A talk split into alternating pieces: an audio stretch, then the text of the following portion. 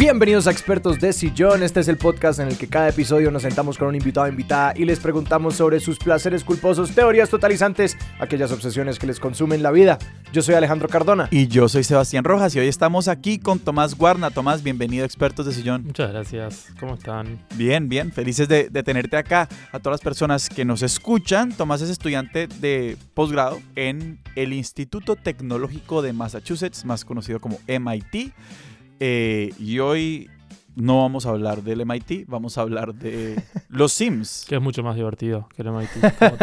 yo tengo una primera pregunta, porque antes de hablar de cualquier cosa, yo necesito saber vos qué tipo de jugador de los Sims eras. Porque hay varias maneras diferentes, o al menos dos grandes maneras de jugar los Sims. Una que es casi como un AutoCAD, como que yo voy a construir aquí casas, y la otra es como yo me voy a tomar en serio la idea del simulador y voy a comprar mi casa poquito a poquito y lo importante es como las vidas de estos Sims. O los voy a encerrar a todos y los voy a matar. Claro, sí. Eh, empecé como lo último, yo, como un jugador caótico de Sims, ¿no? Donde tipo, yo, con, no sé, a los 8 años me juntaba con mis amigos a jugar al Sims 1, donde realmente la diversión era poner a los Sims en la pileta, sacarle la escalera y que se ahogaran. Creo que eso era lo que todos hacíamos en ese momento, ¿no?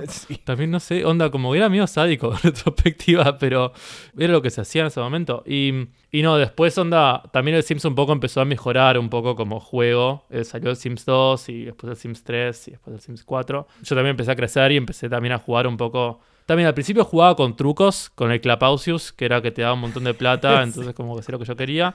Pero después ya cuando salió como, cuando empecé a jugar solo, tipo sin mi hermano al lado o por el estilo, como, sí, no sé, jugaba medio eso, a hacer la vida del sim y creo que un poco a hacer cosas que me hubiese gustado hacer en la vida real y las hacía en el Sims. Empecemos tal vez definiendo qué son los Sims, porque de hecho yo, pues yo tengo un vago recuerdo de como la pantalla y los muñequitos, pero para el que nunca supo qué es o para el que ya lo olvidó, ¿qué son los Sims? El Sims, o bueno, los Sims es este un, un simulador de la vida real en un videojuego. Es un videojuego donde uno puede crear personajes, eh, más de un personaje o un solo personaje, y después esos personajes, bueno, les elige cómo se ven, pero también puede elegir como su personalidad o qué, cuáles son sus aspiraciones o y también puede hacer lazos de como parentesco entre los Sims que uno crea, los Sims son las personas, y después los manda a un terreno, que puede ser una casa que está preconstruida, o uno después puede construir la casa y comprar objetos y ponerlos en la casa, y también puede después controlar las acciones que hacen los Sims, como por ejemplo conocer gente, eh, hablar con esa gente, tener amigos, tener citas, tener tipo casarse, eh, no sé, tener distintas relaciones con otras personas, y también puedes después tener hijos en el Sims, puedes tener como Sims nuevos a partir de eso. Y también puedes tener trabajos. Y después eh, las últimas expansiones de Sims incluyen también cosas como que puedes plantar. Eh, no sé, vegetales en tu casa o recolectar piedras por el estilo. Tener full mascotas y vainas así. Claro, después empezaron a salir tipo como expansiones eh, que te permitían ponerle eso, tener mascotas o ir a la universidad o, o no sé, que haya estaciones. Y también empecé a comprar expansiones, como con poco me empecé a copar con Sims. ¿Y en los Sims hay que tener plata para como mejorar la vida o mejor dicho, ¿cuál es, eh, ¿cómo se mide como esta capacidad de hacer cosas dentro del juego? Porque yo nunca había pensado en esto, pero a nivel de juego puede ser como este simulador en el que sencillamente haces cosas, pero a nivel de juego es un poco un juego de manejo de recursos, tipo, tienes plata limitada, tiempo limitado con estos personajes y unas como cosas en las que son buenas y otras en las que no, y como a nivel de, de gameplay, pues es un poquito como manejar esos recursos. Claro, es tal cual eso, tu sim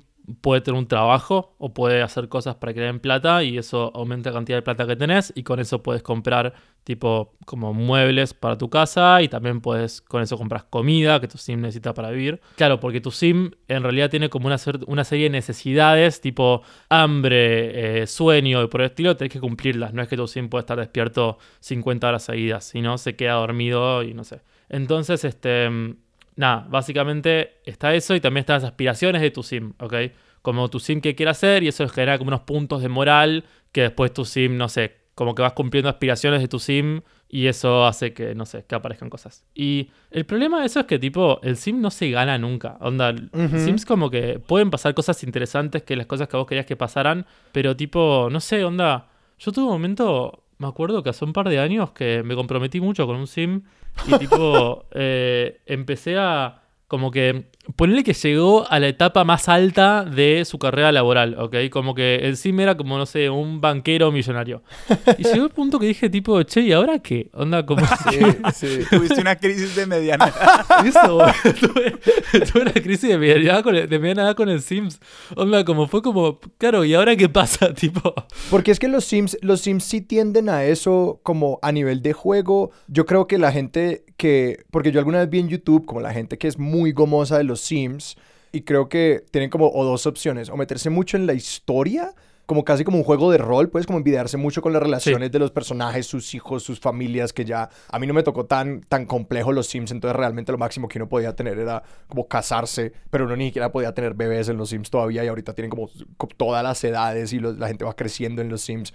Es eso o son unos videos increíbles de gente recreando casas en YouTube, que también es fascinante, como hay gente que hace como genuina arquitectura en eso. Pero que sí, los Sims tiende un poco a estabilizarse en el arco del juego. Entonces uno empieza y como todo es como precario, uno no tiene tanta plata, entonces tiene que como que pensar muy bien en en qué invierte y todas las cosas. creo que hay dos tipos de usuarios de Sims, ¿no? Tipo dos tipos de jugador. Como la persona más casual que juega al Sims tipo dos horas cada seis meses porque, ah, se acuerda que estaba el Sims y, y juega un rato como yo, que tipo, no, no sé, como ese tipo de jugador muy casual. Y después los jugadores que son tipo power users, que son tipo gente que está en comunidades online del Sims y, y que sube videos a YouTube y que se lo toma re en serio y está bárbaro eso para mí. Gente que está como uno que está usando el Sims para contar historias, que hacen cosas con sus Sims porque quieren que pasen cosas y, y tipo un poco está jugando con un juego de rol tal vez, como diciendo, ah, bueno, estaría bueno que este Sim se pelee con este otro Sims. Sí. Que tal vez a mí no me, no, no me surge mucho, porque yo tal vez quiero como que, como estoy jugando el Sims como un juego, quiero que, que mis Sims sean felices, entonces no hago que le pasen cosas malas. Y después hay gente que eso, como que se toma muy en serio hacer las casas y tipo graba videos haciendo las casas y lo sube a un par de comunidades. eh, que llaman, creo que mod de Sims y por el estilo, y también gente que crea contenido para el Sims, tipo crear como, porque el Sims se puede modificar, como que algo que hicieron muy bien en el Sims es que, que se pueden hacer mods. Y mods es, digamos, modificaciones, literal. Es como acortada la palabra. Tal cual. Eh, son modificaciones y, y puede haber dos tipos de mods. Puede haber mods que son tipo como, como ropa o muebles o, o distintas alteraciones para, para customizar a tus personajes. Pero también puede haber mods que sean como códigos, que sean funcionalidades nuevas. Oh, wow. Entonces ponele que es como básicamente como una expansión del juego creada por usuarios. Y hay gente que, que es fanática y no lo hacen por plata. Porque vos entrás y hay gente que hace todo de buena onda. Y hay como una comunidad de fanáticos y gente como, como súper solidaria con la comunidad creando cosas como de calidad profesional. Está buenísimo eso para mí. Y Sims es uno de esos juegos como un, un simulador inmersivo que permite mucho eso porque como el juego realmente es un sistema central rodeado por un montón de sis- subsistemas. Entonces es como que Claro. realmente pues la- las, el- las mascotas o la universidad interactúa con el otro sistema, pero es casi que su propio juego. Entonces tienes como que cada cosita es su propio juego, entonces se hace muy fácil como modularmente irle agregando cositas a eso. Tal cual, es re verdad eso. Como que son como distintas casi distintas mecánicas de juego que son parte de la mecánica principal. Sí, re. Sí, sí, sí. Porque eso es re loco, como que la mecánica principal del Sims es que vos tenés una casa en los suburbios, onda como si fuera como una sí, casa. siempre en los suburbios también. Es eso, boludo, porque onda principio, como que es lo más, es lo más barato de, de, de renderizar eso, tipo una casa aislada en un lugar con Claro, un jardín alrededor. Que solamente para, para, para aclarar esta idea de como lo barato de renderizar es que imagínense lo que, entre comillas, vale recrear como un paisaje urbano súper complejo con, no sé, una calle en la que hay 20 locales distintos, pasan personas diferentes, carros distintos, los edificios en sí mismos tienen mucha más gente, Ajá. versus una sola casa en la pradera. Claro, y, y que esa casa en la pradera además es como una caja de arena perfecta para el usuario, cual. porque no tiene que interactuar con nada alrededor de ella. Es como que, que eso es un- en sí mismo un comentario sobre los suburbios y como por qué escogemos hacer casas así. Re, re. Pero antes de, de como entrar en, en, en, en, esto, yo quisiera volverme un poco a, a tu historia como, como jugador, ¿no? Porque es que nos dijiste, ah, hay un momento en que uno es un jugador caótico, que es como uno solamente quiere matar a los Sims, porque además me parece interesante la idea de como que porque estoy jugando, jugando al lado de mi hermano, entonces es simplemente como un espectáculo Sí, eh, sí, sí, como sí. con y para otros y creo que es la forma como muchas personas se encontraron estos juegos, al menos yo también me acuerdo creo que como una versión medio de Age of Empires eh, en algún momento de mi vida como uno hacía algo para destruirlo de forma espectacular como para el propio entretenimiento, pero muchas veces el de los otros y por eso era tan importante el tema de las trampitas, ¿no? De estos trucos que uno se bajaba de internet, porque te permitía como en una hora hacer todo esto. ¿Cómo te volviste medio power user de, de los Sims o de Sims? No sé cómo se dice. Creo que fui creciendo nada más. Onda como...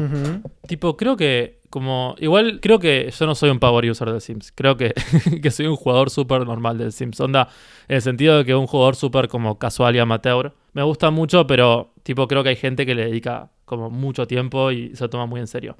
Pero creo que tipo, lo que tiene Sims es que a medida que vas creciendo lo entendés más. En el sentido de que cuando tenés 8 años y estás haciendo la vida de un adulto en una casa, como que te lo tomás como un castillo de arena, como jugás con romper cosas, como uno juega tal vez en, nada, cuando es chico, ¿viste? Como un poco destruir y, y hacer las cosas con las manos y, y no sé, hacer cosas medio raras y probar qué pasa y generar caos, ¿viste? Por eso son un poco los juegos que uno, uno tiene cuando es más chico, hacer cosas raras y, rápidas y con mucho movimiento.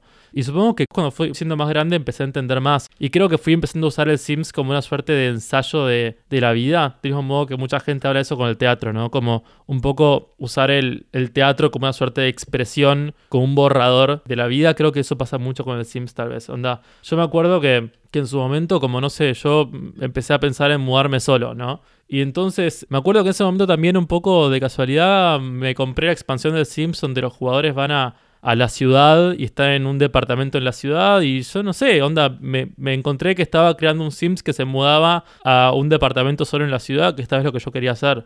Cuando empecé a jugar de nuevo más grande, como que empecé a, a empatizar un poco con los personajes y queriendo un poco como probar cosas de mi vida a través de ellos. Que es tal vez como la idea más genuina de, de que sea un juego de simulación, ¿no? O sea, pues que, que no, no, no, no sé, no sé porque yo realmente no, no conozco tanto estos juegos, pero sí esta idea de, del- del juego como, como un prototipo de la propia vida. Cuando uno diseña el Sims, lo que sea que uno diseñe el personaje, como uno que tanto es capaz de proyectarle a ese personaje como aspiraciones y necesidades que realmente se parezcan a las propias. No puedo decir mismo sobre la literatura, ¿no? Cuando uno, cuando uno escribe ficción, ¿no? Está tipo, bueno, los personajes que uno crea son. ¿Qué, qué tanto son representaciones de uno? Y uno puede decir, no, ni ahí, este personaje que creé, me pensé de tal persona, o tipo, estoy creando algo completamente distinto a mí. Y obvio que, que es una cosa distinta, ¿no? Pero, pero a fin de cuentas está siempre vinculado a, a que uno lo armó, ¿no? Creo que tal vez tiene eso un poco de Sims. Uno no se da cuenta porque es un juego de compu súper banal, pero uno está un poco contando historias que está creando en el momento y está tomando decisiones por los, por los personajes que uno está creando, que, que es muy parecido a escribir una novela, me parece. Sorry, soy muy malo acordándome nombres. Hay una académica que habla de, de una idea de como, como turismo o identidades Uh. en, en los juegos de compu, donde uno, donde uno está tipo como probando un poco, jugando, a- como probar qué pasa si uno es otra cosa. Entonces como que y esta académica habla mucho sobre la idea que, por ejemplo, tal vez en los juegos online alguien se crea un personaje que es mujer. Entonces esa persona es eh, como se identifica como varón, pero el personaje que crea es una mujer. Entonces como que el juego es como una suerte de manera de probar qué onda si por un rato sos tipo un- una persona que, que expresa el género femenino. Y es interesante esa idea. Cuando uno está jugando a Sims, puede hacer cosas que uno nunca haría en la vida real, creo. Y eso tal vez es como algo súper loco. Y, y es que se van mencionando el juego de simulación, me hizo pensar sencillamente en el, como el rango tan grande que hay de juegos de simulación, porque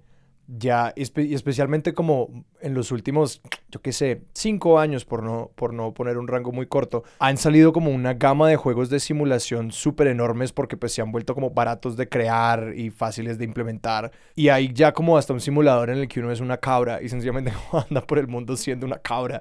Y es un poco un chiste, pero como hay un farming simulator en donde uno es un granjero y hay un simulador de Sí. ser un camionero de alto riesgo y como este montón de cosas, entonces sí es súper interesante porque muchos de ellos son experiencias muy exactas que algunas tienen más y menos que ver con identidades, entonces expandiendo como de los Sims a la idea de la simulación en general, no sé, me pusiste a pensar en como cuáles son como todas las razones por las que uno puede jugar estos juegos, porque yo sí recuerdo, por ejemplo, que mis, mis creaciones de Sims, cuando yo también, yo tenía que 10 a 12 años jugando eso, yo hacía como personajes como yo creía que iba a ser cuando fuera adulto, eh, y todos eran muy varones y todos eran bastante, como no eran muy arriesgados en términos de como la ropa que yo les ponía y todo eso, porque sí, como que todo obedecía como una visión muy cuadrada de, sí, también como una rigidez como de la identidad que yo, con las que yo quería jugar, por ejemplo. Y, y pero me parece también interesante porque a mí no me alcanzó a, tocar como cuando uno manejaba como muchas familias, porque era como un poquito más limitado en los primeros juegos, como que uno podía tener como,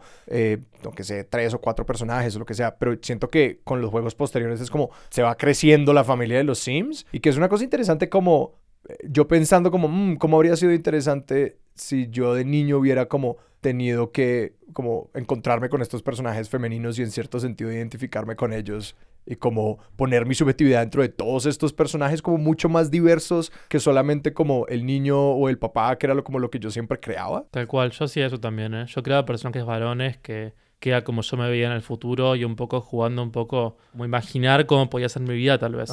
Creo que claro, yo tal vez no hacía mucho eso, yo no era yo no creaba personajes mujeres o no sé. La mayoría de los sims que yo creaba eran eso, ¿viste? Varones solos que después Después me aburría, tal vez, y, dejaba de jugar con ellos. Che, me quedé pensando lo de los simuladores. Hace poco estuve jugando a Stardew Valley, que es otro, otro juego que es un, es un simulador de granjas. Lo que tienes también que un poco como que es una mirada, es una mirada medio idílica, ¿viste?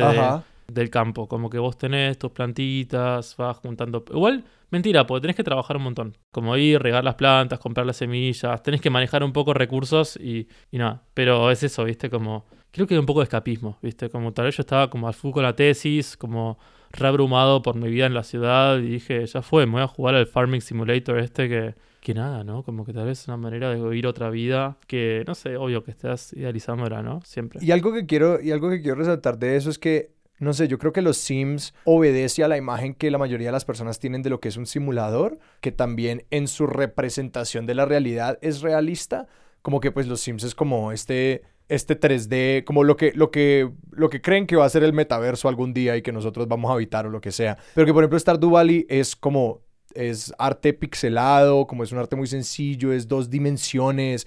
Entonces lo que quiero resaltar de eso es como que uno igual puede tener esa experiencia de como simulación de otras vidas, aunque sea un esquema mucho más simbólico, pues, aunque sea así como los juegos de rol realmente no ofrecen una representación, sino que son sencillamente como de la imaginación de cada jugador es súper interesante pensar que eso es, sí, que el simulador no necesita intentar representar la realidad. Que le vamos a proyectar a lo que sea. Sí, exacto. Es como que porque uno igual puede, como con ese sistema esquemático, igual el cerebro rellena el resto. Igual el cerebro es como, ah, yo entiendo esto cómo representa la realidad. Más o menos el Sims 1, los personajes, los Sims, eran lo más cercano que nosotros podemos podíamos pensar en ese momento a una representación como fotorrealista de una persona. Obvio, no eran nada fotorrealistas porque era tipo no sé, 2001. Pero en el Sims 2, cuando los gráficos en 3D mejoran, la representación pasa a ser un poco más como más cartoon, como más como exagerada por el estilo. El Sims 3 es mucho más fotorrealista. Onda, el Sims 3 era realmente creo que lo más cercano a fotorrealismo que, que había en ese momento cuando se creó. Y el Sims 3, como que los chabones intentan como, como llevar al, máximo de la vida real la representación de la vida real en el videojuego. En el sentido de que como que ellos dicen, bueno, uno tiene que poder moverse, salir de su casa e ir a otro lugar caminando sin que parezca que uno pasó un mapa a otro. Un mapa es como están divididos siempre los, los lotes en los videojuegos cuando pasaron a Sims 4, un poco empezaron a decir, en primer lugar, queremos que este juego se pueda correr en todas las plataformas sin necesidad de que tengas una recomputadora o una Play 3 o algo por el estilo. Y por eso empezaron a sacar un montón de features que eran como, como más como realistas, como poder caminar desde tu casa hasta otro, hasta otro lugar. Lo hicieron que sea como antes. Pero también lo que hicieron fue un poco dejar el fotorrealismo de los personajes. Y los personajes en el Sims 4 se ven como mucho más como dibujitos animados, como que son mucho más caricaturescos. Pero eso también en un sentido no responde un poco como a la relación que hemos ido construyendo como personas y como audiencias, como públicos, con nuestras expectativas frente a las imágenes en, digamos, entornos digitales. Yo me imaginaría que al principio, en el 2000, como para hacer que la gente adoptara, pues lo que en ese momento yo creo que seguían siendo tecnologías muy nuevas de cómo habitar mundos digitales y de jugar todas estas vainas, el fotorrealismo era un valor al que aspirar porque le hacía como muchas otras cosas que eran difíciles de adoptar esta tecnología, las hacía más fácil. O sea, podés preocuparte por cómo, no sé, teclear para que se mueva tu personaje en vez de estarte preocupando tanto por si se parece o no a vos, mientras que hoy en día como somos mucho más dados a adoptar estas tecnologías y estar en estos entornos, podemos jugar con algo como el fotorrealismo de el, el, mapa que le estamos presentando a la persona que está jugando y dedicarnos a hacer otras cosas. No sé, o sea, como que ahí también veo como simplemente nuestra relación con las imágenes digitales ha cambiado mucho en los últimos 20, 30 años. Me quedé pensando también la idea de como el metaverso, ¿viste? Cuando uno ve, donde estuve jugando otro día con,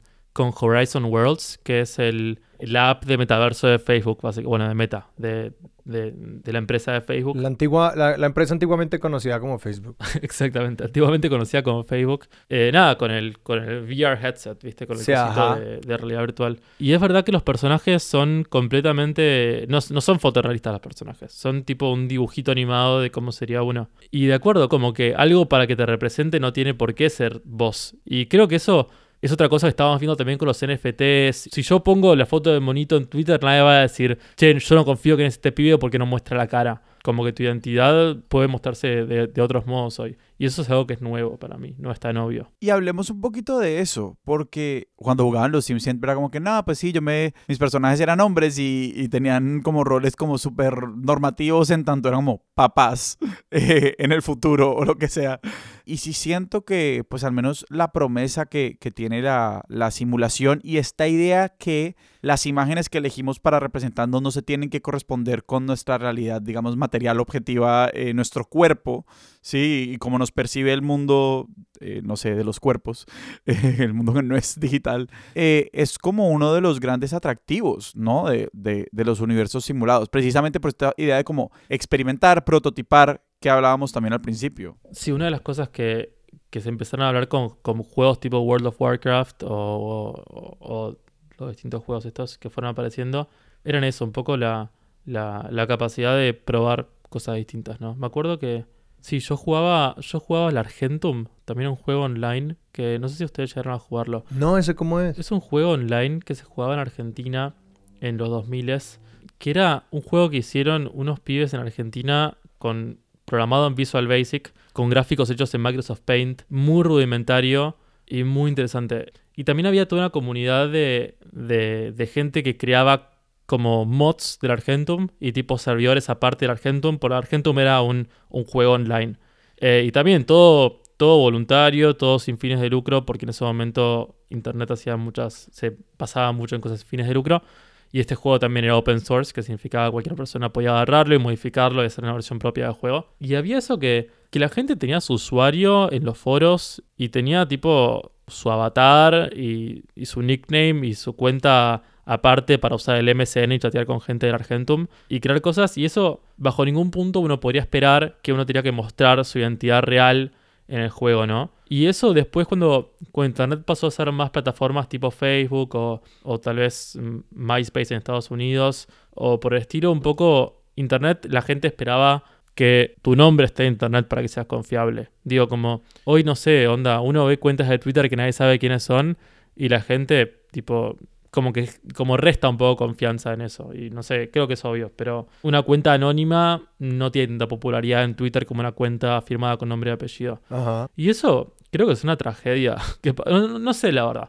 Onda, por un lado, como que me parece que si todos somos nuestra identidad pública en Internet, un poco perdés la posibilidad de, expresarte y encontrar gente afín y un poco regular tu anonimidad en Internet. Sí, sí, sí. Pero también lo cierto es que con la, cuando somos anónimos, tipo, no sé, hay un montón de odio en Internet y cosas horribles que la gente hace y la gente también las hace porque no tiene que rendir cuentas. Claro, pero es chistoso porque las, la, la, la paradoja más cool del Internet es el hecho de que la gente que le pone la cara y pone su identidad y en cierto sentido como juega un poco con las reglas y las expectativas de la plataforma, se comportan de forma un poco más cívica, pues como que charlan con la gente, están en la buena y precisamente lo que permite es el abuso por parte de las personas que sencillamente no ponen su nombre y se comportan como unos troles horribles en el internet, pero que sí, esa promesa del internet, yo recuerdo cuando salió como la película Matrix, que hice como mi primer correo electrónico y mi idea era como que todos íbamos a ser como unos hackers en el, en, en el internet y que todo el mundo iba a tener como un alias como Neo y Trinity y como, como esa era la idea del internet que teníamos, que era como, no, esto es otro mundo y que ahorita la relación que tenemos con él es como, no, esto sencillamente es una capa que construimos sobre el mundo en el que ya operamos. Yo creo, escuchándoles hablar, que hay como un universo de hecho bastante productivo y creo que es simplemente productivo como para la supervivencia de las plataformas en tanto que entre más gente y más gente participe y es precisamente como que no sea ni puramente como poblado por personas que, que asumen su identidad pública, es decir, como con nombre y apellido, y que no es puramente gente anónima. Creo que como que parte del éxito es precisamente que hay una gente que está con nombre y apellido publicando a nombre propio cosas que pueden ser más o menos controversiales, pero que por, digamos, jugar con la idea, están como de pronto más medianamente comprometidos con lo que podríamos llamar valores cívicos y otra población que está usando su anonimidad para jugar con esos valores de formas más o menos transgresoras, más o menos violentas, pero es como que tenés suficientes personas que están simplemente como haciendo lo que les da la gana porque son anónimos y suficientes personas que no lo están haciendo, que se produce como la interacción que le da atracción a este mundo. Mira, hay como, bueno, puedo hablar una hora esto, pero hay tipo tres plataformas que tomaron tres decisiones completamente distintas alrededor de esto. Por favor. Facebook tiene una política de lo que se llama la Real Name Policy, que es que tenés que tener tu nombre como real. Y después tenés Twitter, que no tiene ninguna política al respecto, en el sentido de que y eso, es como decís, la mitad de la gente tiene su nombre y apellido eh, y la mitad de la gente es, tiene su alias y no sé, y casi, es casi anónima. Y después tienes Reddit, donde es muy raro que en Reddit alguien tenga su nombre y apellido. casi, creo que creo que no, no, se puede, tal vez, no sé la verdad. Pero Reddit es una comunidad de gente prácticamente anónima. Y mm, lo que pasó en Facebook fue que pasaron dos cosas. En primer lugar, mucha gente que quería usar Facebook para cuestiones cívicas decía, le borraban la cuenta porque no usaba su nombre y apellido. Y esta gente después le decía a Facebook, che, yo pongo mi nombre y apellido, el gobierno me va a venir a buscar a la casa. Claro. Como, no hay manera. Y también pasó también con, con muchas personas trans eh, que, que también como que no habían hecho cambio legal de nombre porque no se podía en su país o porque no tenían ganas o porque tal vez querían usar una identidad online, pero en su trabajo eh, expresar otra identidad porque les convenía o porque no podían hacer otra cosa y y también, onda, era un garrón para estas personas, eh, para ellos este, la, la, la, política de Facebook. No sé, igual me pregunto si las cosas que la gente habla cuando dice, uh, las cosas malas de redes sociales, también son cosas anónimas. En el sentido de que, no sé, viste, la gente habla todo el tiempo sobre bueno, no sé, es muy real, onda, el tema de desinformación, ¿no? Y la mayoría de la gente cuando comparte desinformación en Facebook lo hace con nombre y apellido. Y no sé si es eso, onda, no sé, las cosas que la gente pone que son disparatadas, no, la gente no tiene problema en firmarlas porque las crea en serio. Entonces, no sé, me pregunto un poco, por dónde va la mano es hacia hacia la anonimidad y la descentralización y que tu identidad sea algo fluido y que no esté regulada por, por al menos centralizada por un par de plataformas. Para mí eso es un poco por dónde está yendo la cosa. Es, sí, esa es una pregunta. Es como pucha, porque creo que estamos pateando abiertas unas puertas como de, de temas demasiado enormes porque pensando solamente en eso es como esa misma idea. Yo no estoy tan seguro porque creo que como la dirección de las, de, de como la web 2, que es esta como Internet que sea centralizado alrededor de como tres o cuatro plataformas para cada usuario, es como Instagram, Facebook, Twitter, YouTube y no mucho más, como que todo, todo, el, todo el Internet está mediado a partir de esas plataformas, esa es la experiencia de la centralización. Sí, de acuerdo. Y que incluso en el espacio de Web 3 que es como lo que los evangelistas dicen que es como el futuro y es que tiene que ver con criptomonedas y con NFTs y plataformas descentralizadas, incluso ya ese espacio está tendiendo hacia centralizarse, hacia tenemos unos espacios donde eh, pueden servir como portales para ir a otros lugares, porque a la gente le gusta tener como un par de sitios donde ven la mayoría de las cosas y no como rastrear 30 mil páginas diferentes, que incluso como en, en el término de las monedas, como que ya la gente tiene ocho criptomonedas diferentes, pero todas las maneja a través de un manager de sus criptomonedas que, boom, de pronto centralizaste todo eso. Y también los mercados de NFTs como todo está teniendo la centralización y que yo creo que sí van a existir como pues, todavía espacios del Internet donde no se requieren esas cosas porque la gente siempre los busca y creo que Reddit es un ejemplo interesante que Reddit tiene todos sus propios problemas pero es entre todas las redes sociales es como la que yo más he llegado a usar y como a la que más le creo eh, porque dentro de esa no como incluso sin nombres reales hay como buena discusión y buenas, como que no se siente el nivel de toxicidad que hay en Facebook y Twitter por alguna razón. No sé si tengamos de nuevo ese Internet que era como desconectado de nuestras identidades totalmente y totalmente descentralizado. Sí, de acuerdo. No sé, y tampoco sé si es algo que queremos, ¿no? Me parece que es Internet en la escala que tiene hoy sería ingobernable, me parece. Claro. Y la idea es que haya alguna rendición de cuentas a la gente, ¿no? Pero no sé, ¿viste? Y hay un tema de infraestructura. Yo, yo sigo a un escritor de Internet que se llama Ryan Broderick eh, y el man señalaba un tema que es el de los servidores.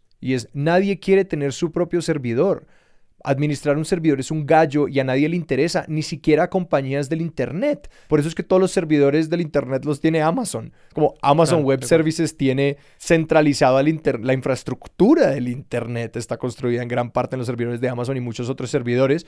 Y como un Internet genuinamente descentralizado requeriría la descentralización de servidores y sencillamente por términos económicos todas estas cosas tienden a la centralización. No, yo pienso que un poco sí y un poco no, ¿no? Como que en el sentido de que, sí, estoy de acuerdo. Onda, a fin de cuentas, eh, la Web 2 está pensada en términos de como un, capitalismo puntual que originó en, ciertas, en una ciudad específica y eso, está, eso tiende a hacer como la, administración de recursos más efectiva y está centralizada en un par de empresas.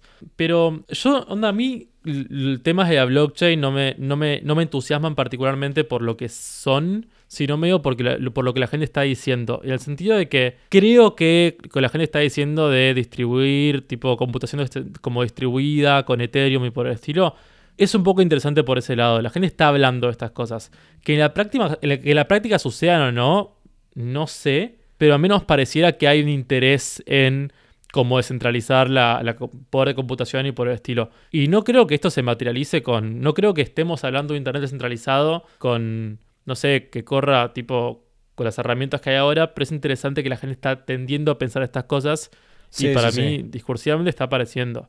Si esto se, se materializa tipo por las condiciones que existen, es una pregunta, y si después hay plata Tipo, como para que esto suceda, es otra pregunta. Como que las blockchain tienen un, componente de centralización re importante y hay, hay actores con mucho más poder que otros y, todo el discurso de Web3 está empezando a ser cooptado por un par de, jugadores que tienen que son parecidos a los que estaban en Web2, es verdad eso. Y eso, y eso que, que están diciendo me lleva un poco como a de vuelta a los Sims. En un sentido que al principio dijiste como pues que los Sims empieza, es un juego pues que se parece mucho como entre paréntesis a la vida real y que un poquito como un uso que le, que le diste en algún punto era como, sí, vamos a ver cómo será vivir solo, ¿no? Y este tipo de cosas.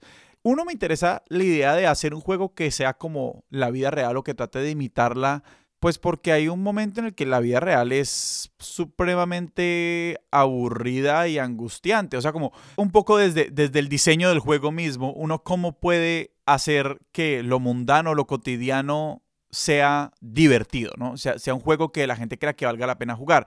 ¿Y por qué pregunto eso? Porque escuchándoles hablar de estas vainas como el, el auge de, de, ahora el tema de las criptomonedas, etcétera, como esta idea de la Web3, de la, de la, la fantasía de la, de la descentralización y, y que la gente quiera eso, un poquito es como una vida descentralizada es casi que imposible para los seres humanos. Hay, hay un valor en la vida diaria de que nosotros no tengamos que tomar de manera individual como 10.000 decisiones sobre 10.000 cosas distintas, ¿no? Como claro, claro. La idea de un poquito, no sé, la criptomoneda, y aquí puedo caricaturizar algunas cosas, expertosdicionar.gmail.com, como que yo tenga que sentarme a decidir con qué moneda voy a pagar esto, hace que la vida diaria sea prácticamente imposible. Y por eso hay como una cantidad de instituciones en las cuales yo confío, palabra crucial confianza para que regulen una cantidad de cosas de manera que yo simplemente pueda como usar estos sistemas que sí son cajas negras en un sentido porque yo no las entiendo, pero yo confío que la gente que las diseña y que las usa sí las entiende.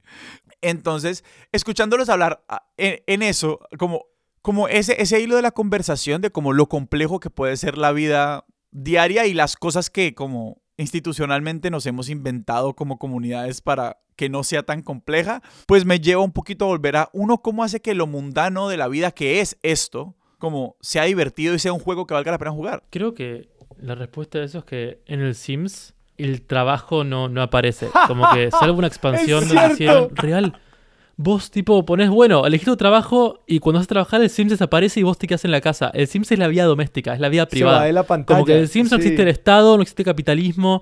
Tipo, como que está, pero no lo ves. Onda, tu Sim sale, sale de la casa y el tiempo pasa como en super velocidad y a las 8 horas tu Sim vuelve a la casa cansado y con ganas de irse a dormir. Sí. Y tipo, y lo que tienes que también cuando querés comprar cosas, tampoco no es que tenés que ir a, no sé, al supermercado a comprar las cosas, sino que las compras en una suerte de abstracción, que es como una mirada, como suerte, como si fueras Dios, como ubicando los muebles en tu casa. Ajá. Entonces, como que en el Sims el capitalismo no existe, al menos la parte mala del capitalismo que sea trabajar. Claro, solamente existe la parte buena, que es gástate la plata que ganaste, pero no hay realmente co- como, y, como con- consecuencias psicológicas para el personaje de su trabajo. Ojo, ojo que tal vez sí, ¿eh? es tu sim vuelve cansado y un poco triste. Ah, bueno, sí, sí, Porque sí. pasaron cosas malas. Así que está eso. Pero tipo, vos no lo ves. El Sims es como la vida privada en el, en el capitalismo norteamericano en los suburbios. Tipo, es tal cual eso, ¿viste? Porque pensando en elementos de juego que como lo hacen llevadero, porque yo, yo incluso me debato, a mí, a mí los Sims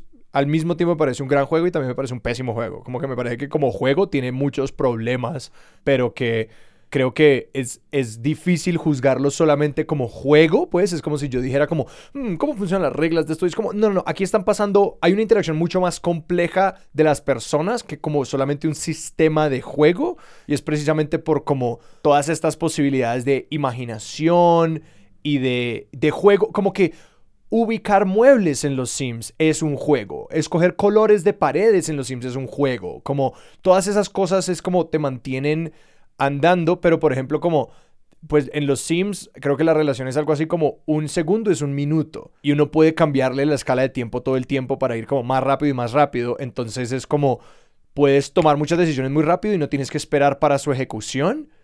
Y también creo que hay algo como importante de los Sims porque otros simuladores juegan mucho con esto y es que, por ejemplo, hay simuladores de juego en el que, eh, que aquí estoy pensando en RimWorld, que es un simulador muy completo, con un sistema muy completo que simula como tú estás en una colonia espacial y tienes que como mantener toda una población de personas y mantener la colonia andando, pero por ejemplo, los eventos tienen grandes probabilidades de fallar, que es algo que no pasa en los Sims y puede ser muy frustrante y castigador en otros juegos. Por ejemplo, que tú le dices a un personaje, oye, ve y, eh, yo qué sé, eh, arma un cohete y el cohete puede explotar y tu personaje puede morir. Eh, y en los Sims yo siento que hay como, está muy sesgado hacia, tiendes a ganar, como que lo- los resultados son más o menos esperables, como que tú puedes tener una expectativa, pero Tom- Tomás me está haciendo una No cara. sé, creo que no es así. No, contame, contame. Es que yo hace mucho tiempo también no juego los Sims. Como que el Sims también, onda, puede ser que vos vayas a la cocina, te estés cocinando un pollo, la cocina se prende a fuego y tu Sim se muera. Onda, es como... cierto, sí me había olvidado de eso. como esa cosa puede pasar, onda. O también que se te rompe la tele, tu Sim va a arreglar la tele, no Y se tiene skills electrocuta. en... Se electrocuta y aparece la parca. Tienes toda la razón, tienes toda la razón. Todos los juegos un poco como que incluyen al riesgo de algún modo u otro. Estaba jugando un juego ayer que se llama Disco Elysium, Ajá. que básicamente eh, como que es toda una historia que está bárbara, pero esencialmente hay distintas veces que vos tenés que tirar un dado, básicamente. Que vos, que aparecen decisiones que tenés que tomar, tomas una decisión y pasa algo al azar, y si tenés más chances o menos chances, eh, sale bien o sale mal. Y creo que está eso siempre eso, ¿no? Como los juegos intentan como hacer que haya- que haya un componente del azar donde las cosas pueden seguir realmente mal. Sí. Pero ni idea. Y eso pasa con todos los juegos, creo. Se me hizo pensar en algo porque yo he estado pensando últimamente un poco en esto de como los juegos aburridos, porque yo tengo una pelea que, porque yo, pues sí, suena, suena, Tomás, a que vos jugás bastante, pero, o que jugás muchos juegos distintos, pero sí hay una como corriente de los últimos como 10 años para acá, personajes que están explorando como la salud mental, problemas psicológicos y todo esto, y donde hay muchos donde pasa muy poco. Se me ocurre como Papers, Please, que es un simulador de ser un agente aduanero de una nación postsoviética, y tu único trabajo es mirar los papeles de la gente y decir quiénes entran y quiénes no entran por la frontera y que como que convirtieron la burocracia en una simulación. Pues hay un tema de la vida burocratizada que se supone que es como que cuando la vida, la, vida, la, la, gran ilusión de la burocracia es que todo funciona muy bien. Hmm. O sea, es que la ilusión es la máquina, o sea, una máquina perfecta, una máquina que funciona muy bien. Entonces, como que también es gran material de juego, porque es como. Pero, pero digamos, a mí eso me reta mucho porque hace poquito jugué unos que llaman Night in the Woods, una noche en el bosque. Y es un juego que se trata de un personaje que vuelve a su, a su, a su ciudad natal después de como decidir no continuar con la universidad. Y a mí se me hizo un juego enormemente aburrido porque es un juego que explora narrativamente lo que es como no tener mucho que hacer. Como que tú vas por allí y hablas con personajes en la ciudad, pero no hacer mayor cosa. Entonces sí es como una inquietud de juegos modernos también, eh, como explorar todo eso mundano. Y yo no sé si para mí siempre funciona. No sé, se me ocurre que es que estamos en un momento medio donde los juegos indies tienen un mercado de la nada y tienen gente que está en Steam comprando juegos por, no sé, 5 dólares y como gente interesada en no jugar juegos que sean de tiros y, de, no sé, estar en la edad media. Onda, y creo que eso hace que haya como una suerte de, juegos un poco que tienen otro paso y que, digo, otro ritmo y, que un poco se parece más a, lo que estamos acostumbrados en, en, en algún tipo de literatura, me parece. Sí, que es no jugar para pasarla bien y para divertirte, sino porque creaste una experiencia sensorial que es linda y tipo y que la disfrutás de algún modo u otro, aunque no estés tipo pasando la bomba. Claro, que porque yo creo que eso tiene mucho que ver con cómo la gente se acerca al juego. Porque cuando uno se acerca a un juego casi como, como un texto, como lo que decías, como una novela, como una experiencia narrativa, uno puede hacer de esas mecánicas una cosa desreflexiva que es, por ejemplo, parte de la razón por la que a mí no me gustan tanto los juegos, porque a mí me gusta como hacer mucho en los juegos. Como que yo quiero un juego que me ponga a mí a hacer cosas y tomar decisiones. Y si también viene con una historia, súper, pero yo quiero que mi experiencia, mi expectativa de un juego es que la experiencia va a ser a partir de esas mecánicas. Y hay ya juegos que tienen, parece mucho más un libro. Hay juegos en los que uno se las va por allí y lo único que tienes que hacer es hablar con personas y escuchar lo que tienen para decirte, por ejemplo, como moverte en un espacio e ir como recolectando estas historias y el juego se acaba cuando tú ya hablaste con todo el mundo. Estoy haciendo una una, caricatura de esta idea de juego, pero son juegos que no me gusta y como también quiero aclarar como estos juegos están bien, como los juegos en los que uno está deprimido y no hace nada están muy bien, yo solamente como lo que yo busco en los juegos es otra cosa. Es decir, la mayoría de los juegos son lineales, onda, la mayoría de los juegos que jugamos, incluso los, los juegos más mainstream, tipo, no sé, pienso... A mí me encanta el Assassin's Creed, no sé si lo jugaron. Es un juego que estás en, el pasado y tenés que hacer cosas. Em, también, onda, tenés que ir y matar gente o luchar contra monstruos y por el estilo, pero esencialmente donde empieza y donde termina está definido. Digo, el, Mario Bros. es igual, empieza y termina en un lugar. Y tal vez tenés que ir y hacer algunas cosas, hablar con una buena gente, pero es una película que va a empezar y va a terminar de algún modo. Y tal vez tenés que tomar un par de decisiones, pero no sé. Y bueno, después también están otros juegos que son más indies pero también que son una suerte de novela, onda, sentido que arranca y termina de algún lado y hay suerte de mecánica y está eso. Estuve jugando un juego buenísimo que se llama Life is Strange. Es uno, uno de los clásicos indies. Está bárbaro, me parece que fue uno, uno de mis juegos favoritos, donde vos eh, tenés la posibilidad de retroceder en el tiempo y eso te permite como algunas como posibilidades medio locas en la narrativa, como poder, como que tomas una decisión y con lo que te hizo un personaje cuando tomas esa decisión, volvés al pasado y tomas otra decisión, tu personaje sabe información nueva que aprendió en esta línea de tiempo que vos tomaste. Y creo que eso es súper loco, creo que te, te permite unas cosas con narrativa que son lo que creo que es la gracia de los videojuegos, ¿viste? Creo que la gracia de los videojuegos es que tengan una suerte de input tuyo y que eso sea valioso y, y nada, igual dicho eso, también se pueden contar historias súper lindas con videojuegos que son, que son lineales y están bárbaras. Pero a mí también disfruto mucho más los videojuegos que tienen como algo interesante en la experiencia del videojuego y, que, y que te ponen como, como lector de videojuego, en un jugador de videojuego, en, una, en un lugar creo que interesante de agencia y de poder tomar decisiones. Pero háblanos un poquito más de esa, de esa relación con la literatura que no es la primera, o sea, al principio de la conversación hablaste que de esta, de esta similitud como con leer un libro. Contanos más de eso como una cosa que vos buscas en los juegos. No lo pensé mucho, pero estoy cursando una materia sobre historia del libro, es un seminario. Y hablaban el otro día de como la idea del lector y qué sentís cuando estás leyendo un libro y que uno a veces no quiere terminar de leer un libro porque no quiere dejar de ser lector. Y yo siento que como jugador de videojuegos me pasa algo muy parecido, que a veces como que me re gusta el rol que tengo de jugador de videojuegos, de seguir esa historia y seguir los personajes y, y empatizar con los personajes y creo que es una experiencia que, que no es nada menor. Creo que a veces uno habla de videojuegos y piensa tipo en una persona jugando al, al Counter-Strike, eh, como no sé, esas cosas que tal vez no, que no están mal, son juegos creo que divertidos. Y un poco a veces uno se olvida de, del rol que pueden tener para contar historias y historias que están re buenas y, que sean tal vez más difíciles de contar por otros medios. Y creo que, no sé, son textos, ¿no? Que uno va y, y los lee y, toma acciones y está bien que uno puede ser, que hay algunos que pueden tener algunas, algunos, algunas cosas narrativas más locas que otros, pero eso también pasa con la literatura, ¿no? No sé, leer Crepúsculo no es lo mismo que leer no sé, una, no sé, algo de Murakami, ¿viste? Como que son cosas distintas, creo. los dos me están haciendo pensar mucho como en el rango de acción que realmente queremos, que es un tema tan interesante para mí porque, o sea, es decir, Sebas hablaba de como, en el contexto del Internet, mencionabas como, pues, las razones por las que queremos que otras personas simplifiquen cosas para nosotros.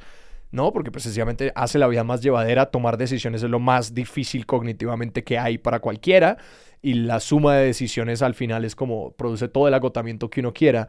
Y en los juegos también es interesante porque creo que hay muchos juegos que los tendemos a ver como juegos totalmente como, ah, es una caja de arena, como puedes hacer lo que sea o cualquier cosa y uno tiende a no ser cierto y B, uno tiende a pensar también como serían malos juegos y posiblemente en general sencillamente malas experiencias. Sí, como que el juego ya tiene unas mecánicas, tiene unas maneras en las que te puedes acercar a él. Siempre hay una como un rango limitado de opciones de cómo te puedes encontrar con el mundo y que creo que eso también habla de como no sé, que creo que hablamos tanto de la agencia como este valor absoluto y como que no, nosotros debemos como tomar todas las decisiones de manera propia y con la autodeterminación y con la libertad de decisión que acabamos subestimando el hecho de como que no, hay ciertas cosas, sencillamente vivimos en un mundo en el que no podemos decir sobre todas las cosas que nos rodean. Y eso efectivamente creo que nos lleva un poquito a, a, un poquito cuál es como la la ficción, eh, pues no sé, casi que moral detrás de un juego como Sims, que Tomás dice como, es la vida privada, pero es cierta visión de lo que debe ser la vida privada. Algo muy loco de Sims es que, como la gente más fan de Sims, en, a medida que fue pasando el tiempo, se fue haciendo una comunidad principalmente de mujeres y personas queer. Por ejemplo, en el, en el, Sims 1, por ejemplo, no te podías casar con una persona de tu mismo género, por ejemplo. Onda. Después, por ejemplo, y ahora en el Sims 4 hicieron un update que tenés como una expresión de género mucho más flexible, como unos, básicamente, y puedes cambiar tu cuerpo de modo mucho más flexible a medida que estás como avanzado en el juego, un poco permitiendo contar narrativas de personas trans y, de estas expresiones de género que son mucho más interesantes. Y eso creo que, por un lado, te dice, bueno, como que, obvio, Sims responde a una suerte de como ideologías y, ideas, y también te habla sobre cómo, cómo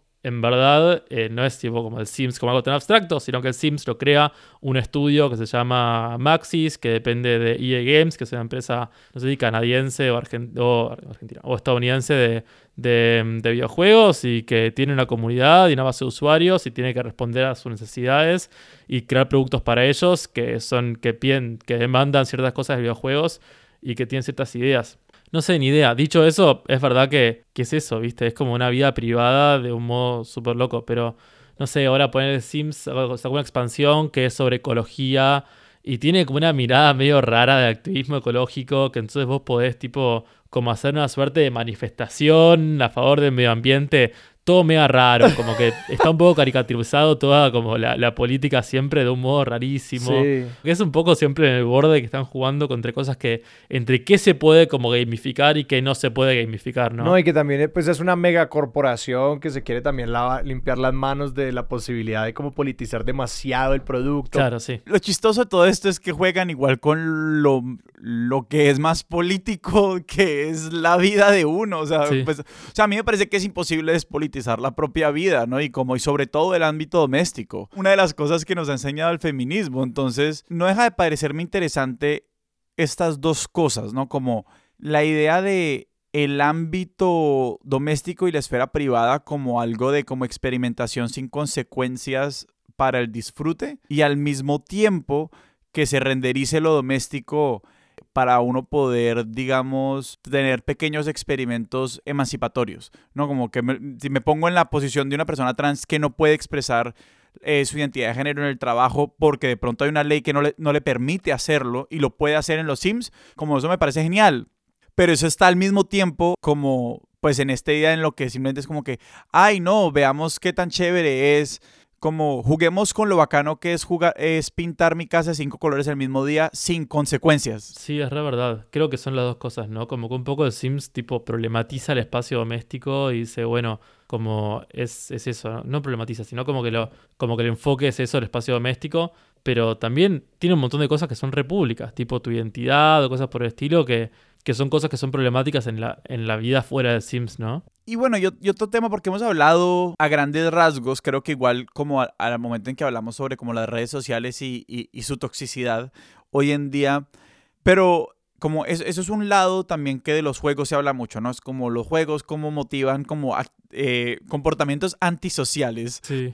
Pero de hecho muchas veces en la conversación has mencionado una cantidad de cosas que uno podría pensar que los juegos también como que cultivan como acti- eh, actitudes y, y comportamientos como prosociales. Hablaste de cuidar, literalmente como de cuidar al sim. Uno no quiere que el sim se muera.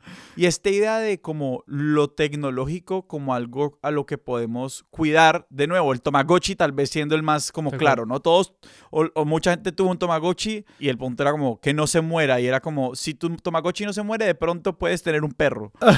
Eh, me, me- me gustaría escucharte hablar de esa, de esa parte como de la tecnología y estos espacios digitales como algo que podemos o que debemos cuidar. Hubo un momento hace unos años que se llamó el Gamergate, que fue cuando un montón de, jugadores empezaron a decir que como que había una suerte de movimiento premeditado en contra de la cultura gamer de parte de algunos como algunas eh, act- activistas feministas, fe- algunas periodistas feministas y eso como que había como una suerte de cultura medio como masculina los videojuegos para preservar y que un poco, nada, como que la gente que hablaba de una suerte de cultura de cuidado, de hacer espacios menos tóxicos en la vida de los gamers y en la cultura gamer y por el estilo.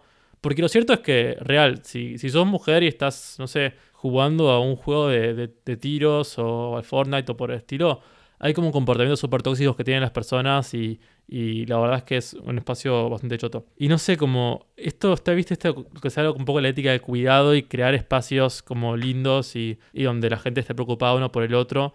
Creo que es súper interesante y creo que ni idea, como que na- creo que nadie tiene una idea muy grande de cómo hacerlo, más allá de, de censurar a la gente que es mala, que tampoco no sé si es una, una gran estrategia. Bueno, no sé mucho del tema. Pero creo que después está re eso, cuando uno juega solo, como que hay un... Es verdad que hay de la nada un montón de juegos que van a eso un poco de cuidado.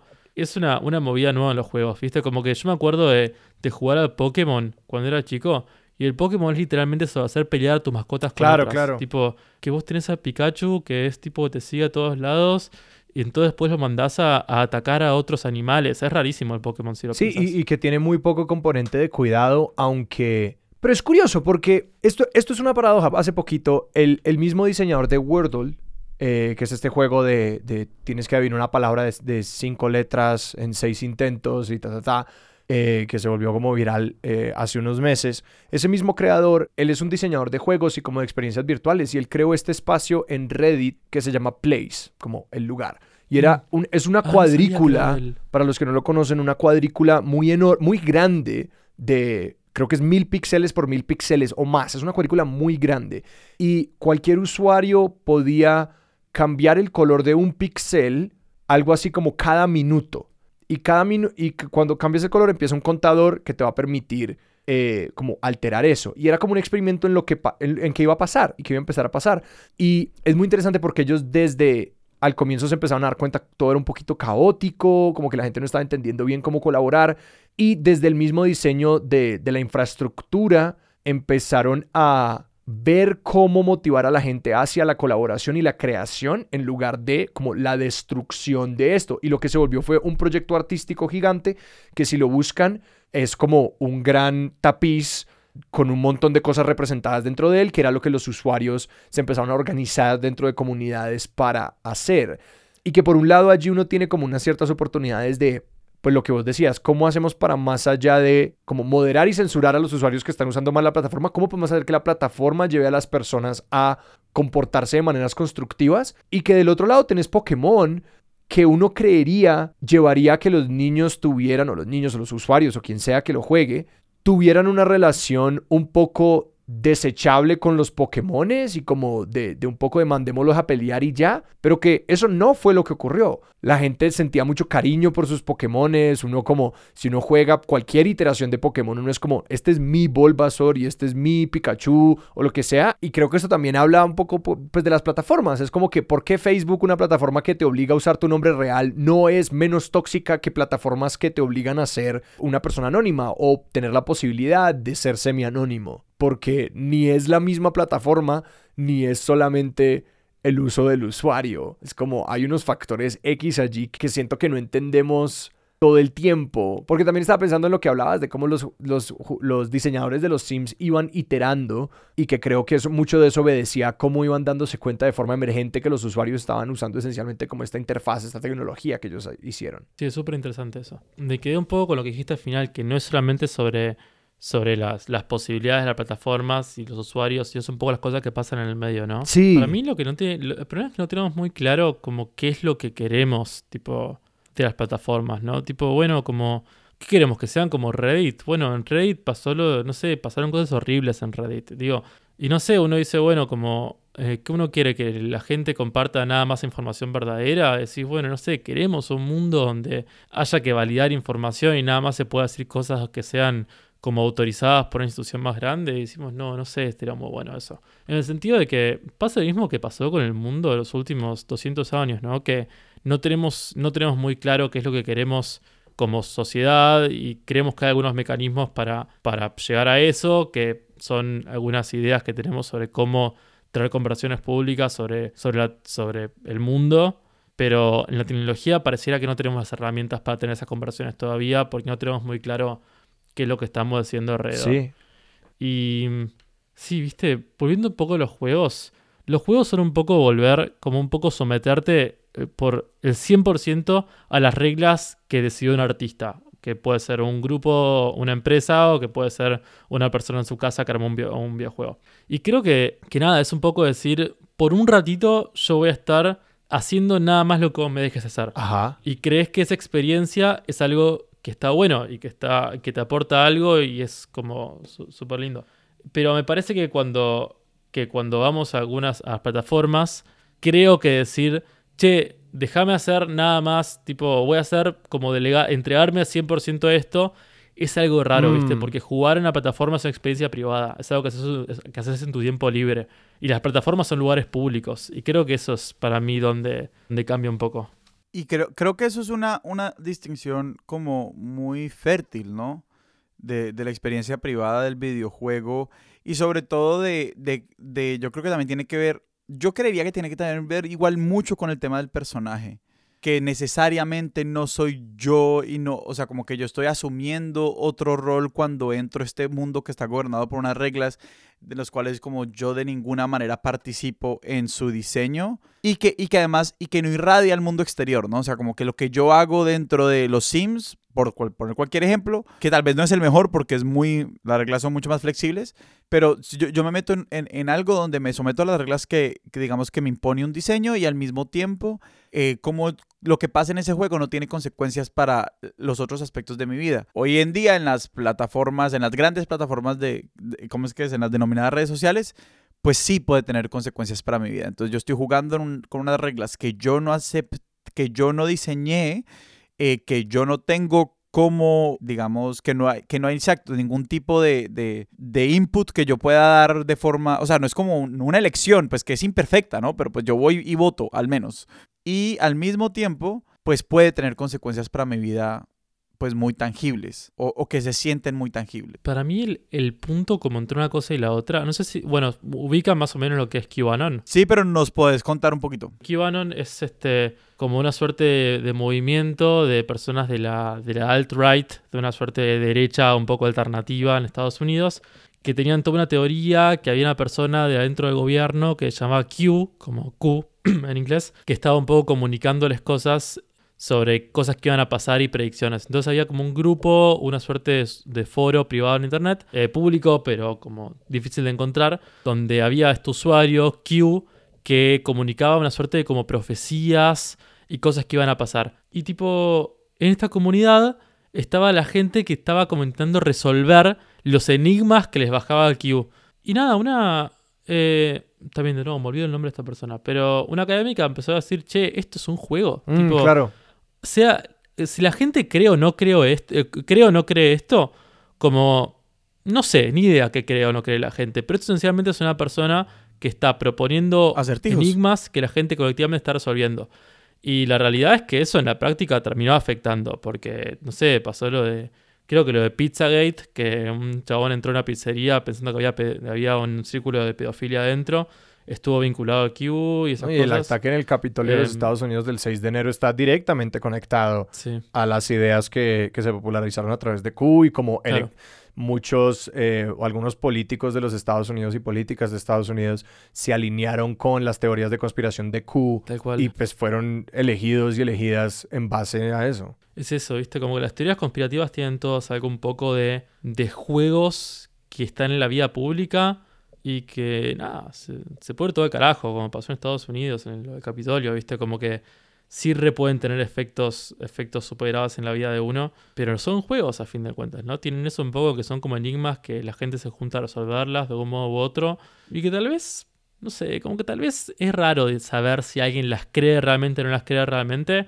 pero a fin de cuentas siempre puede estar como el momento donde el tema explota y tiene la, la intersección con la vida real, que es cuando Sí, pasan esas pues esa cosas. dimensión de juego de las plataformas me hace mucho pensar en la manera en las que las plataformas como buscan convertirse en su propia su propio propósito un poco Claro. como usar Instagram, usar Twitter, el mismo objetivo es sencillamente ser más grande en Instagram, en Twitter. Es como la plataforma se vuelve el mismo propósito, más aún cuando esas cosas se convierten en como una moneda cultural o real. Es como si yo puedo ganar dinero a través de estas cosas, pues sencillamente la plataforma se convierte en el punto cuando muchas, pues la promesa inicial al menos de las plataformas era como usen esto para hablar sobre su vida- sus vidas reales, sus vidas online y ahora es como más y más eh, la plataforma es la vida, Sí, es lo que estamos sobre lo que estamos compartiendo, sobre lo que estamos viendo. Cuando la gente habla del metaverso, es un poco como, bueno, ya está. eh, digo, como que la, la gente habla del metaverso como, bueno, ahora tu vida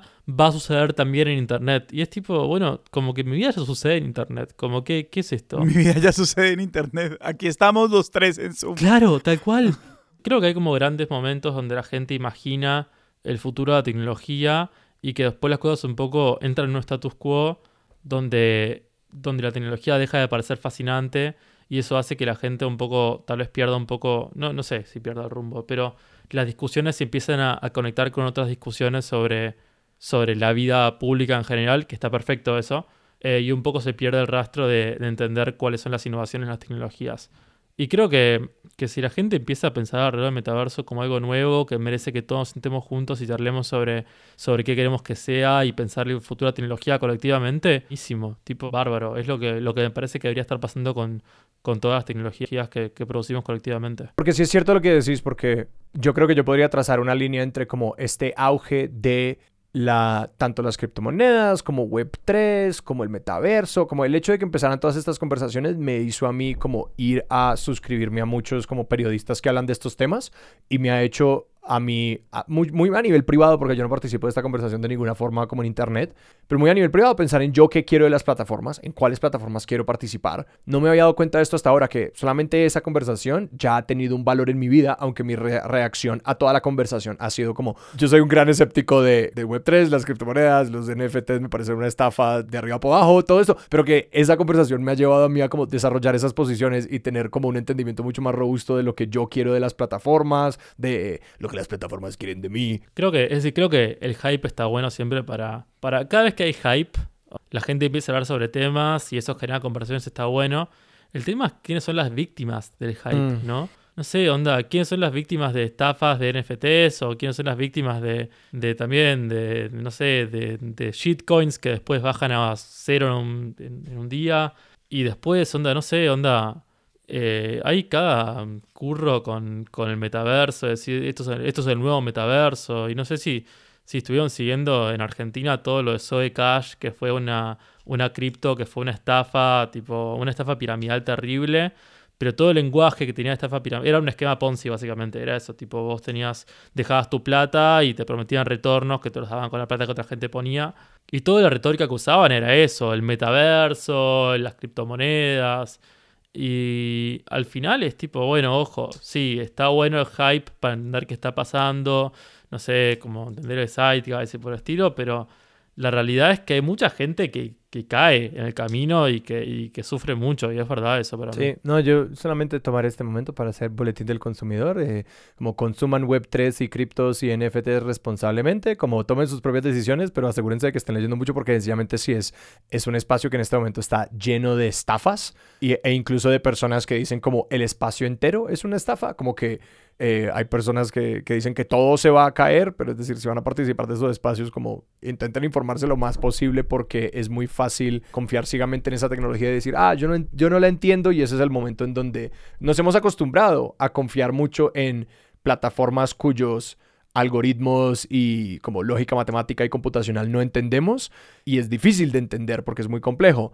Pero, uy, sí, la gente, uno no quiere ver más gente perder plata en como las estafas que están pensadas como estafas. Sí, vuelve un poco a lo que pensaba, lo que decía Sebas de la confianza, ¿no? En el sentido de que, de que, mm, nada, como en quién, quién confías cuando moves tu plata de tu wallet eh, non custodial, eh, sí, tu wallet, este, sí, non custodial, que está nada, la blockchain y no hay nadie que esté cuidando tu plata ahí y, y se lo mandas a algo, que es una persona que la viste en un tweet que te parecía que estaba piola y tenía una página web que parecía profesional y se fue todo al carajo y, y nada, como que también está un poco ahí de como qué pasa con la confianza, ¿no? En todo esto. Y este es un espacio en el que, en el que sobre todo es como es muy estrepitoso, es muy caótico, es muy difícil de entender y, y, to- y todo el tiempo están pasando, claro, como estas cosas nuevas que aparentemente como nunca habíamos visto antes o cosas por el estilo.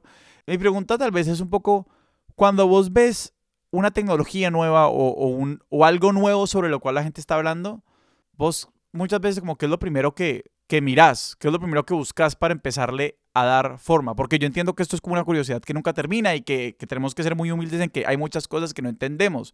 Pero cuando estás tratando de empezar a entender, como, ¿cuáles son unas preguntas que te haces de forma permanente? ¿Puedo hablar un poco sobre.? Es decir, creo que solamente puedo responder. La única experiencia que tuve con eso es empezar a entender un poco el mundo de blockchain y cripto y, ese mundillo. Creo que lo que primero hay que hacer es como subirte a la ola del hype. Onda, como que tal vez uno llega y tiene como un montón de, de dudas y dice, bueno, esto no puede ser tan así por el estilo, pero por un, por un momento creo que cuando uno está mirando como, como estas cosas tiene que un poco confiar casi ciegamente en lo que la gente está diciendo sobre el tema decir, bueno, dale, ¿qué tal si esto fuera así? Y un poco seguir para entender un poco cuál es la clave de la gente que está hablando sobre el tema y tipo, y, y un poco creerle, creértela y, y seguir el, el- la ola esa de pensamiento e ideas.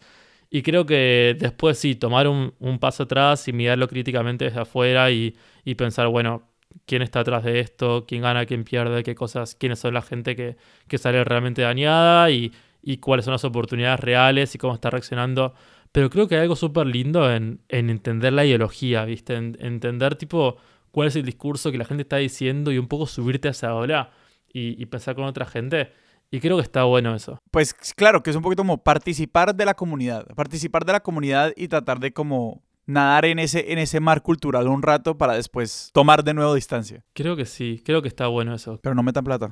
pero cuidado cuando... Claro, pero, cuidado, sí, pero, es pero eso, piénsenselo boludo. ocho veces antes de meter plata. Es eso, es eso. Si uno está pensando como invertir plata y por estilo, un poco aferrarse a las cosas a las que uno confía. No está mal eso. Tipo darse cuenta, bueno, en qué confío yo y en qué puedo aferrar eh, para tomar decisiones, que es, es esencialmente como uno cómo uno toma decisiones, pero cómo uno está orgulloso de tomar decisiones, ¿viste? De, de agarrarte las cosas que, en las que vos crees que son verdad y te parecen tus valores importantes. Y, y no sé, Tomás, si hay algún como algún juego en particular que quisiera recomendar, pues, pues obviamente está los Sims. Eh, pero alguno de estos otros juegos de simulación que quieras recomendar como algo que, sí, que, que, que cuando se lee como algo reflexivo, como algo narrativo, le da mucho a uno. Life is Strange es un juego que jugué hace poco. El 1 y el 2. El 2 me parece súper lindo, pero el 1 a nivel narrativo tiene cosas súper locas.